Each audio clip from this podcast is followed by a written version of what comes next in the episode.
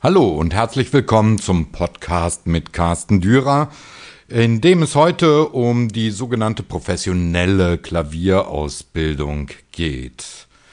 Ähm, die ist in jedem Land ein bisschen unterschiedlich, doch insgesamt ähneln sie sich natürlich alle.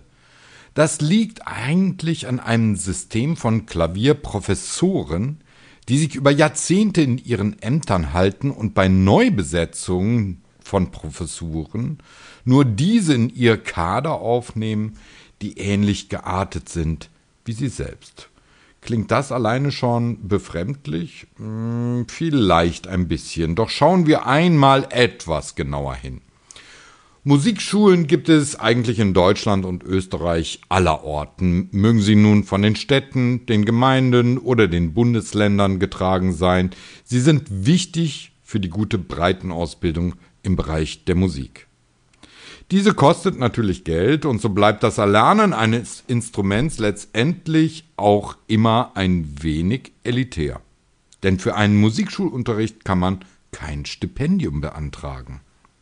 Wenn nun aber ein Kandidat an einer Musikschule beispielsweise im Bereich Klavier bereits gute Fortschritte gemacht hat und eigentlich stärker gefördert werden müsste, gibt es eigentlich nur den Weg an die Musikhochschule.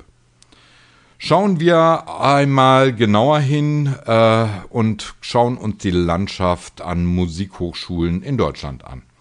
Noch gibt es 27 Musikhochschulen in Deutschland Zusätzlich gibt es noch etliche privat initiierte Ausbildungseinrichtungen, die ähnlichen Status haben wie die staatlich unterhaltenen Musikhochschulen.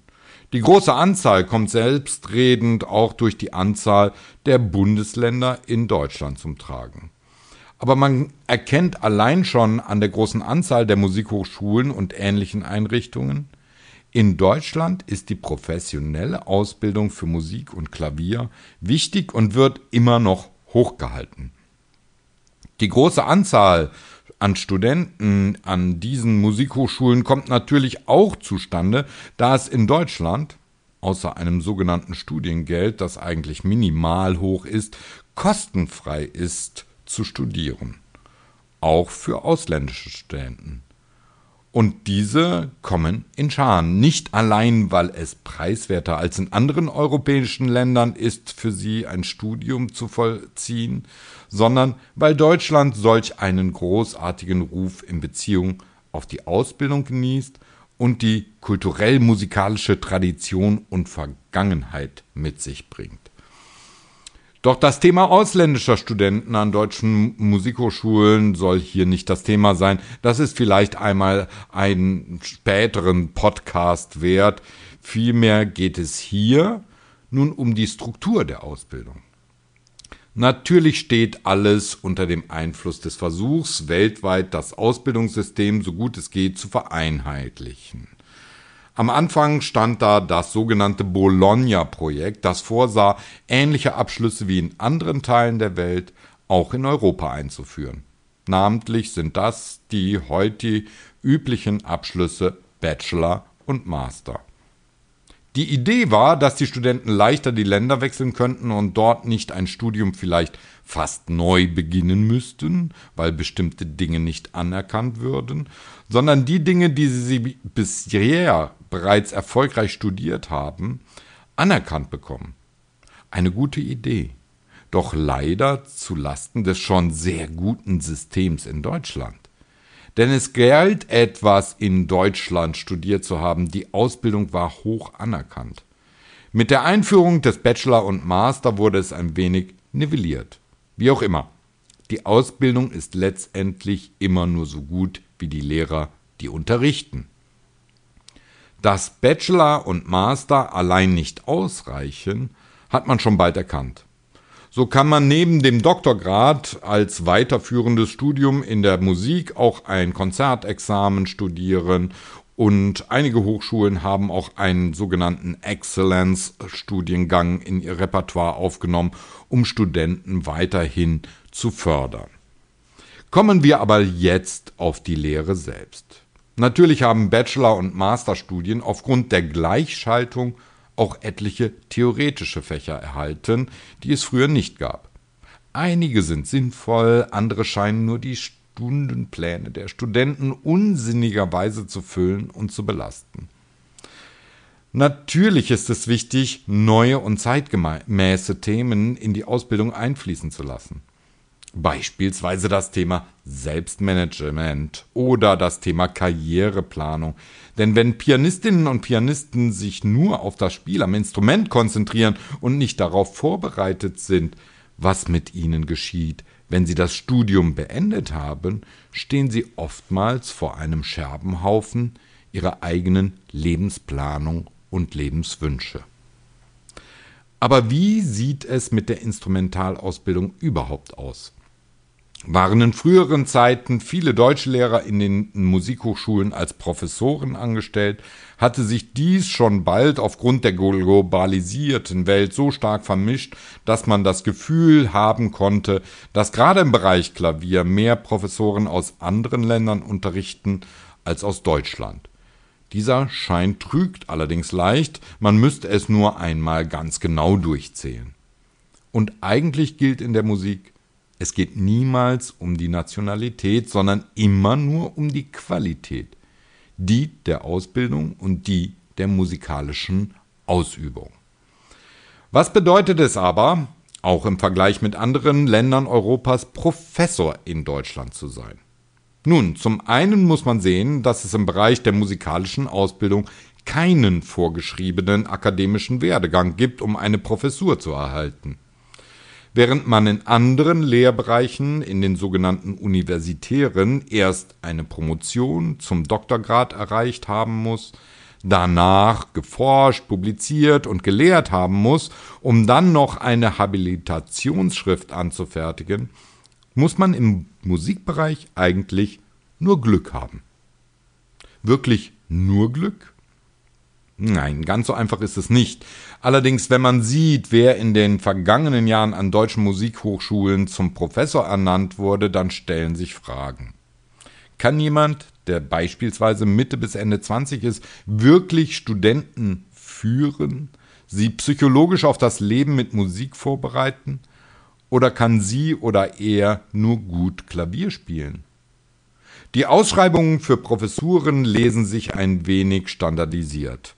Da werden Leute gesucht, die eine ständige künstlerische Laufbahn vorzuweisen haben, Unterrichtserfahrung und imstande sind, auch administrative Aufgaben in der Musikhochschule zu übernehmen. Als Eignungstest müssen sie vor einem Gremium unterrichten und dann, auch bei Wiedereinladung in eine zweite Runde wie in einem Wettbewerb, zeigen, dass sie ein Konzert spielen können. Und das ist es schon. Natürlich gibt es Hunderte von Bewerbern für eine einzelne Klavierprofessur in Deutschland. Das liegt einfach auch am System. Denn wenn man eine Professur hat, dann verdient man regelmäßig Geld, ist kranken- und sozialversichert und hat Anspruch auf Rente.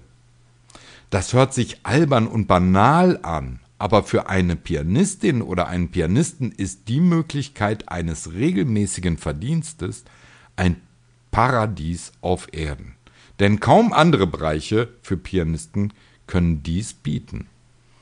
Natürlich wird man mittlerweile nicht mehr direkt auf Lebenszeitprofessor, wie das noch früher leicht der Fall sein konnte.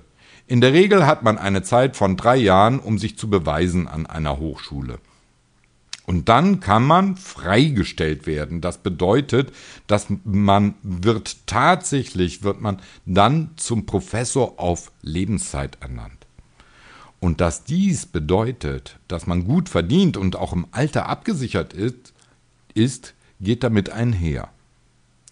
Zudem wird man auch geradezu ermutigt, dass man als Professor auch weiterhin auftritt, Konzerte spielt, Meisterkurse in anderen Ländern gibt, in Juries von Wettbewerben sitzt. All das wird mit einem Status einer Professur einfacher. Doch sind wir einmal ganz ehrlich. In der Regel sitzen in den entscheidenden Gremien, die über eine neue Professur entscheiden, die Professoren aus der Hochschule, die eine Stelle zu vergeben haben. Zwei oder drei sogenannte auswärtige Prüfer werden noch eingeladen, sozusagen als Legalisierung des Verfahrens. Aber auch dies sind in der Regel Professoren von anderen Musikhochschulen. Und dass man sich keinen Professor ins Haus holen will, der nicht auch dieselben Ideale und Ideen teilt wie die Professoren im Haus, versteht sich doch von selbst. Denn wer will schon mit jemandem arbeiten, der nicht auf seiner Wellenlänge ist? Doch was passiert dadurch? Die Nivellierung wie beim Bachelor und Master ist auch bei den Professoren gegeben. Eine Art von ähnlichem Wesenszug muss man schon mitbringen. Das soll nicht bedeuten, dass die Ausbildung par se dadurch leidet. Nein, überhaupt nicht. Das ist überhaupt nicht der Fall. Doch die Gefahr ist gegeben, dass solche Pianistinnen und Pianisten Professoren werden, die weniger im, Kollekt, äh, im Kollegium stören, als vielleicht die besten Lehrer werden. Zudem erkennt man mehr und mehr, dass es nur wenige Professoren gibt, die sich im Bereich des Repertoires voll geöffnet haben, immer noch interessiert sind zu lernen. Dadurch wird das immer gleiche und sicher auch wichtige und in der Musik zentrale Repertoire unterrichtet. Die Studenten, die sich für anderes interessieren, müssen sich nach anderen Lehrern umschauen oder müssen der Meinung des Lehrers grundsätzlich sein und damit in das Standardrepertoire eintauchen. Das ist schon erschreckend, wenn man sieht und hört, wie wenig von eigentlich schon fast Standardrepertoire, aber anscheinend abseitigem die Studenten und die Professoren kennen oder zumindest darüber wissen. Doch es ist ja mittlerweile ohnehin so, dass die meisten Musikhochschulen in der instrumentalen Ausbildung nur noch einen kleinen Teil an Professoren unter den Lehrkräften haben. Die meisten Unterrichteten, Unterrichtenden sind sogenannte Lehrbeauftragte, die von Semester zu Semester verpflichtet werden und eine bestimmte vorgegebene Stundenanzahl unterrichten, für die sie dann zwischen 20 und 50 Euro pro Stunde erhalten alle Nebenkosten oftmals inklusive. Das sind die heutigen Träger der Musikhochschulen, die aber niemals eine Anstellung erhalten werden, sondern sich selbst versichern müssen, keine Sicherheit über ein Jahr haben und so weiter. Auf diese Weise werden Kosten gespart, denn die Lohnnebenkosten entfallen logischerweise. Dabei müsste man doch umdenken. Wenn es zu wenig Professuren gibt, kann es auch nicht so viele Studenten geben, oder nicht? Es bedeutet nicht, dass die Lehrbeauftragten nicht gut unterrichten würden. Ganz im Gegenteil, oftmals sind sie die besseren Lehrer.